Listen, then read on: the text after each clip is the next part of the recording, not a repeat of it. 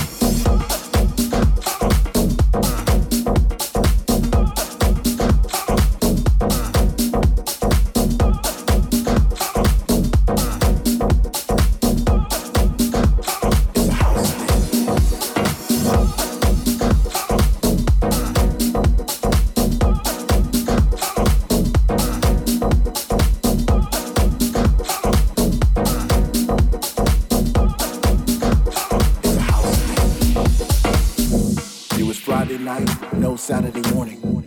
Maybe somewhere in between. When I witnessed something so divine, oh my God, what a scene. It had to be like 5,000 people all in sync, and we were all so connected.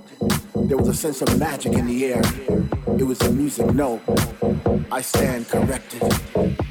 It was the love of the music that made us dance, and the deepness was divine. I even saw spirits after on the floor, but to me, very much alive. It's a deep thing.